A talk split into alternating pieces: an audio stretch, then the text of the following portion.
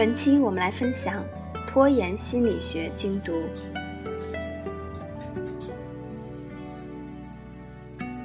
坏习惯还是报应？今日导读：关于拖延，每个人脑海里都有或同或异的记忆。有些时候，你是雷厉风行、快刀斩乱麻的处理完事情，然后在周末睡个懒觉，休闲的看场球。或者 shopping，而有些时候，在 deadline 逼近的压力下，你几近崩溃，心里不断责怪自己：为什么这次还跟上次一样，拖到最后手忙脚乱？从事任何职业的人都可能拖延，比如临时抱佛脚、彻夜突击备考的学生。比如明早要见重要客户，迫近凌晨还在等电视剧更新的销售。再如，想起还有领导层层审批，文件放一放再说吧的国企职员，还有无人监督是爽，慢性拖延是自由职业者。那么你对拖延是如何定义的呢？拖延会带来哪些不良影响？拖延的根源及其本质是什么？今天将为你解答这些问题。如何知道我是不是在拖延？将事情延后不一定都是拖延，有的时候你只是没那么多时间，或者需要为家庭和健康放弃一部分的事情。有时候人们刻意拖延，是为了在解决之前再考虑一番，或者。事情没那么重要，更关注其他事情。辨识真正的拖延，看它是不是让你后悔、烦恼，从而影响你的生活。拖延的后果，即使是事业顺利，还能兼顾家庭的幸儿，也同样有拖延的烦恼。比如拖延健身，练不出完美体型和六块腹肌。拖延读书，写不出筹划许久的专栏文章，因为无法完成自己能够做到的事，情绪上的折磨是不可避免的。拖延引发的外在后果数不胜数：拖延交违章罚单，产生滞纳金，积分转入下一周期；拖延出门没能赶上火车、航班。拖延减肥计划，婚纱照 PS 都救不了臃肿的身体。很多拖延后，会让我们失去非常重要的东西，因为忙于自己的事情，拖延业务进展，最终失去薪水颇丰的工作；因为程序和事务上的拖延，不断失信于客户，最终失去重要的客户资源。因为工作和生活上的拖延，不断取消和爱人约定的出游和计划，最终导致分手或离婚。而这些工作、家庭和人际关系上的重大挫折，往往是我们开始时不曾预料到的。坏习惯还是报应？拖延的怪圈，许多拖延都呈现出共性。我们称之为拖延怪圈。这个怪圈短则持续几小时、几天，长则数月、跨年。拖延怪圈大致呈现以下几个阶段：第一，最开始接到任务时，一定想船到呃桥头自然直，事情一定会有条不紊的进行，不用太着急。时间一点一滴过去，你开始焦虑。感觉需要列个提纲、计划之类的，但最后期限还远，时间还算充沛，所以你还保持乐观的情绪。第二，时间又过去了，你还是没有着手，一种不祥的预感降临。回顾自己浪费掉的时间，你后悔不已。除了任务，你会突然什么事情都想做。整理下书桌，收拾文件，清理房间，忙得不亦乐乎。然而未了之事总是阴魂不散，平时能让你开心的事都不再那么开心。第三，随着时间流逝，事情仍无进展，你开始感到惭愧，你不想别人知道你的窘境，故意避开与事情有关的接触，以免被人发现。所以你让自己忙起来，或者看起来很忙，渲染出正在做事的假象。再到后来，你会越来越担心，还能不能按时完成任务？做什么都已无济于事，你开始自责，心情落到了谷底。第四，最后关头，巨大的压力让你坐立难安，你可能觉得剩下这点时间根本完不成，即使通宵达旦勉强做完，也达不到预期的效果。偶尔做个甩手掌柜也是可以原谅的吧？或者你会觉得有总好过无，硬着头皮也要做。一旦投入到事情中，你会发现并没有想的那么艰难。早知今日何必当初啊！早点做就好了。你想泡好咖啡后，你准备挑灯夜战，完全没时间来修改完善。好与坏已经不是重点。能做完就已经是谢天谢地。第五，无论选择放弃还是坚持，最后你都在精疲力尽和如释重负中近乎瘫痪。你再也不想多经历一次这样的折磨。你发誓下一次一定早点开始，严格按照计划行事。你感觉自己站在山峰的顶端，眺望远方，目光坚定。拖延怪签。已不再拖延的誓言结束。现在你的脑海中是不是浮现出诸多类似的画面呢？真实的无以复制。然而悲剧的是，大部分人还是会重蹈覆辙。在拖延的路上，你并不孤独。拖延的根源，还记得你的第一次拖延吗？对于大多数人来说，拖延早期都发生在学校里。比如我作文不好。拖延交作业，起码老师不会让我在全班朗读我的大作，当众出丑。拖延在这里是掩盖弱项、自我保护的一种心理策略。拖延还来源于我们对生活的一些顽固的信念，称为拖延者信条。第一，我必须做到完美；第二，我做事就应该轻而易举，不费力气；第三。什么都不做比冒失更危险的事情。第四，没什么是我做不到的。第五，事情如果做不好，那就不值得去做。第六，我必须避开挑战。第七，我成功，有人会受到伤害。第八，这一次做得很好，那我每一次都应该做得很好。第九。按别人的规矩做事意味着屈服和失去掌控。第十，你不能失去任何人、任何事物。十一，如果我展现真实的自己，别人就不再喜欢我。十二，凡事都有正确答案，我会一直等待，直到发现它。这些信条反映了我们拖延的思维方式。有些信条时常在你脑海回响。有些你还没意识到，就已经发挥作用。认识到这种思维方式不可取，是克服拖延的第一步。失败的恐惧，有时候拖延是害怕尽了最大的努力，获取的结果却达不到预期。比如，这个文件并没有我预期的好，你并没有你说的那么优秀，这么久才做出这么一个东西。这种担心反映了恐惧失败的心理，拖延是应付这种恐惧的一种策略。恐惧失败，追求完美。案例：小李刚进公司没多久，文笔不错，汇报之类的文书写得非常棒，很快全公司都知道他的文书能手。他很享受这种赞美。周五就是公司领导的年度工作汇报大会。小李的上司上周吩咐他写一份详尽的报告，这让他既紧张又兴奋。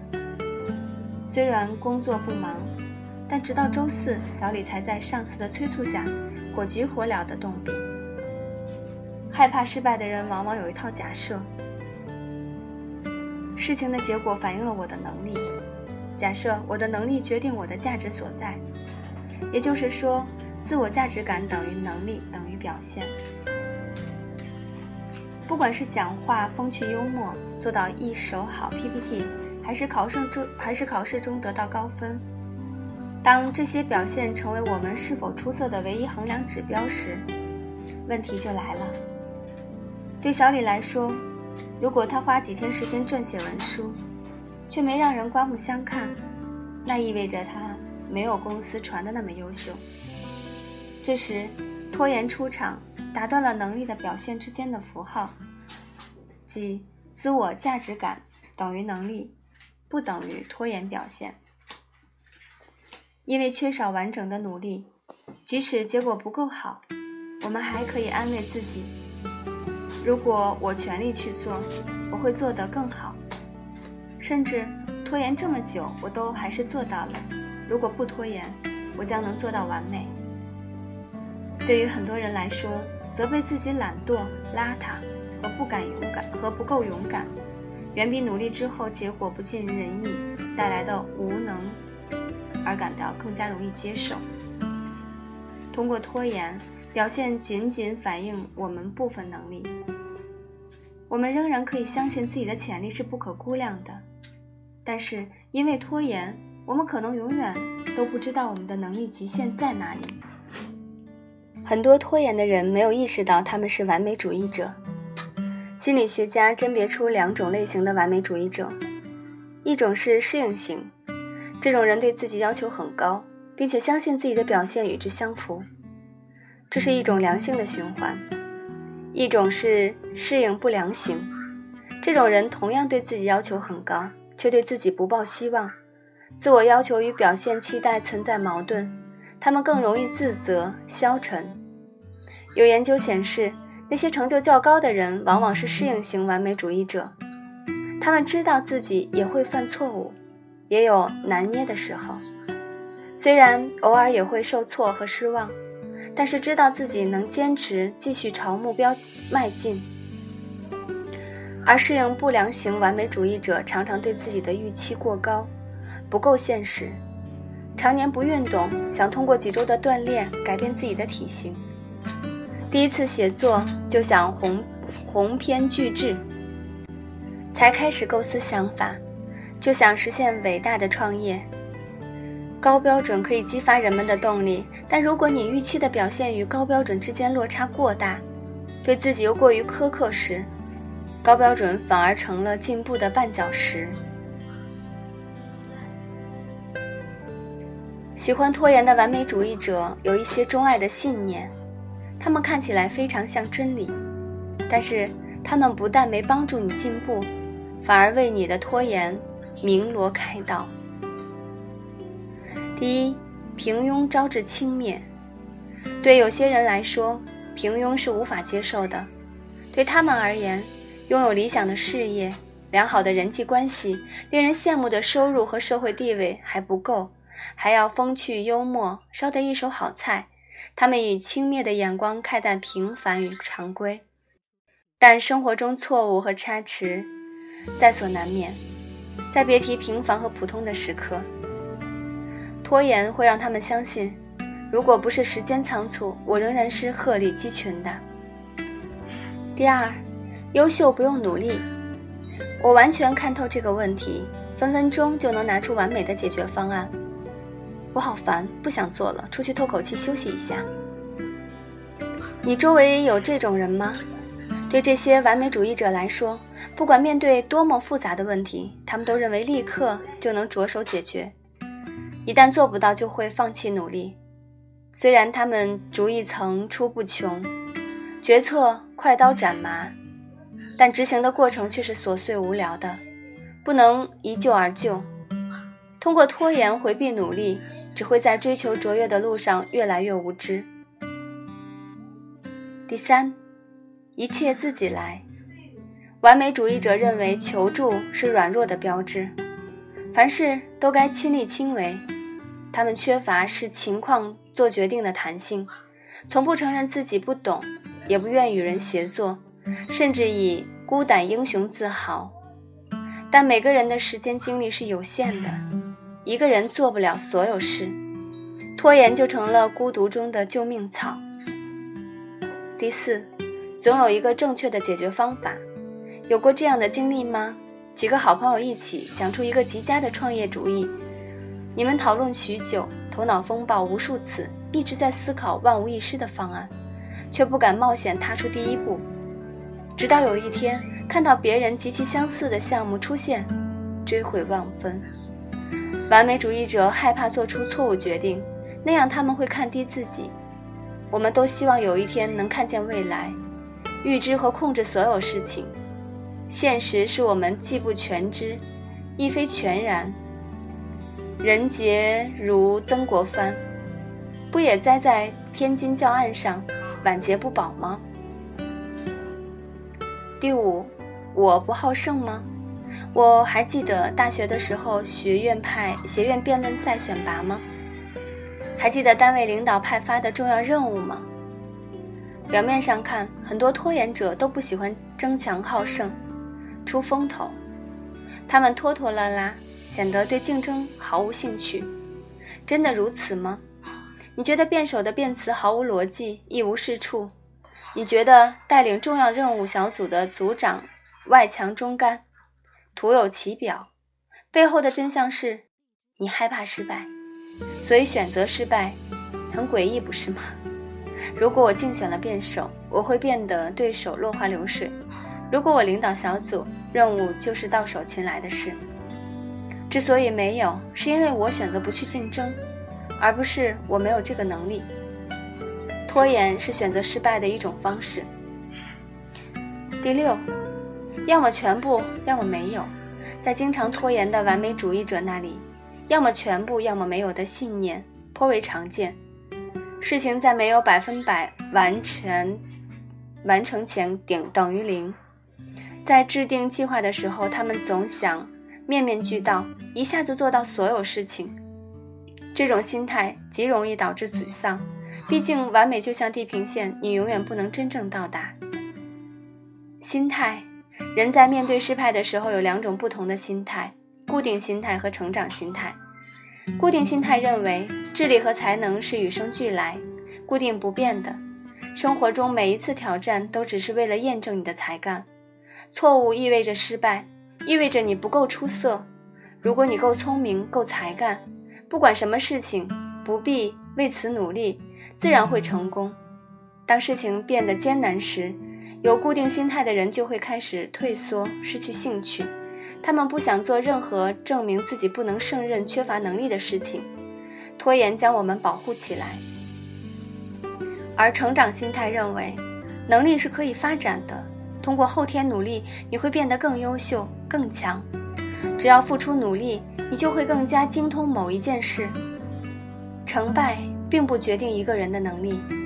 从成长心态的角度看，自我价值感等于能力等于表现。但实际上，表现不仅不能反映能力和价值，它甚至都不是重点。你学到了什么，提升了哪些能力才重要。完美主义者在考虑事情时容易夸大、绝对化，对一件小事也能提纲上线，将其上升到人生和命运的高度。只要不完美的事情出现，他们就会像想象灾难性的后果，承受巨大心理负担，拖延工作和生活。这正是固定心态的在起作用。当你陷入完美主义的心理瘫痪时，仔细想想，事情最糟能到什么程度？你会发现，所有恐惧无一例外被夸大。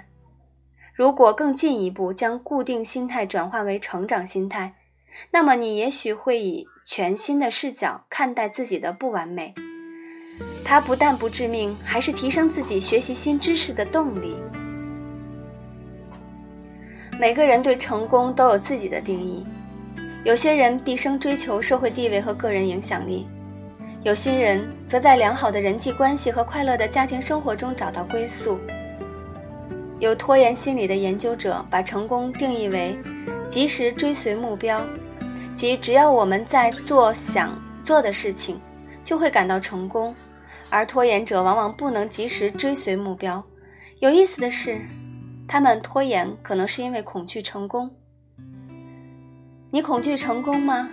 你会在进展顺利的工作中放缓脚步吗？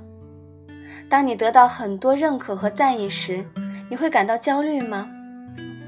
当公司准备要提拔你时，你希望自己成为隐形人吗？当你在某一领域处取得成功，你会把另一领域搞得一团糟吗？如果你是，那你很可能是一个恐惧成功的人。文化因素是影响人们恐惧成功的重要原因。比如，一个女人害怕被贴上女强人标签，而拖延参与男人堆里的竞争。对跨文化的移民来说，同化于当地文化还是保留原文化忠诚，也会对追求成功产生影响。当然，更多时候逃避成功是因为以下的心理困境。逃避成功的一般心理原因如下：第一，成功需要太多付出。害怕失败的人置身竞争之外，是害怕别人看到自己的软弱和无能；害怕成功的人认为竞争本身就有问题，他们害怕胜出，用拖延来掩藏自己的野心。有些人担忧成功会将自己暴露于众光聚光灯下，那样他们不得不奔波忙碌来满足外部越来越高的期待，从此和喜欢的惬意生活说再见。拖延不去全力以赴，恰能缓冲这种焦虑。害怕失败的人，因为担心犯错而不做承诺；害怕成功的人，则担心承诺会使他们过早卷入竞争。他们认为成功是一条不归路，担心一旦开始努力工作，迟早会变成没日没夜的工作狂，再也没有自由。比如一位临近截止日期才突击编写报告的。职员认为，如果我早早开始，我会花大量时间修改完善。我宁愿最后几天突击，起码之前的时间我能做自己的事情。这个想法的潜台词是，成功会导致我失去对自己生活的选择和控制力，拖延则让我避免成为工作的牺牲品。第二，成功是危险的，总有人受伤。你有过这种经历吗？当好事发生时，你却轻描淡写，甚至极力掩藏，因为你不想冒犯别人。你和好朋友一起备考，他花大功夫认真学习，结果不及格。你临时抱佛脚，却高分通过。于是你尽量不谈起考试的事，不告诉你的朋友最近你又晋升了，因为你不想让他知道你的工资已是他的数倍。你会发现，有时候你的好消息会让他人造成困扰。谦虚是一件好事，但很多时候拖延者却容易走向极端。当今社会越来越多的女性赚的比男性多，有些女性为了保护伴侣的自尊，会在工作中拖延，放弃晋升的机会，不再进取。有些贫穷山区出来的大学生走向社会后，越成功，他们的社交圈离故乡的亲朋老友就越远。这时，拖延就成了抒发焦虑和负罪感的方式。有些人则深信高处不胜寒，成功伴随的恭维和批评不可避免，而他们又没强大到面对可能的挑衅和排挤，所以他们选择避开竞争，待在舒适区，继续在远低于他们能力范围的工作中拖延。第三，成功是禁区。我觉得自己不对劲儿。拖延有时是对自己的惩罚。一个事业顺利的男人驾车载着妻子出了车祸，他受伤康复过来，妻子却死了。接下来的许多年，他的工作停滞不前，不断自责，觉得对妻子的死负有责任，活下来是一种罪过。失意的人生则是对自己幸存的惩罚。这就是典型的幸存者歉疚。许多家庭艰苦的学生天资聪慧，但在学业上拖拖拉拉，无法取得良好成绩。他们身处优越自由的环境，心里挂念着窘境中的父母和弟弟妹妹，同样遭受着幸存者歉疚。工作中最常见的小团体是三五聚集在一起吐槽公司的同事们，他们就像同一条战壕的士兵，结成深厚的革命同盟，一起抱怨公司，分享上司秘闻。有些人毅然决然走出这个能量负圈。有些人毅然决然走出这个负能量圈，有些人却磨磨蹭蹭，抛弃这些战友，会让他们感到歉疚，只不过代价是错失晋升和更好的工作机会。有些人极其缺乏自信，面对任何事，他们都觉得自己不能胜任，对任何可能的成功都不抱希望。你很难在人群中注意到他们。不管什么场合，他们都是躲在别人背后，从不发表任何个人见解。通过拖延，他们继续强化自己很差劲的信念，避免失望的同时，也放弃了希望。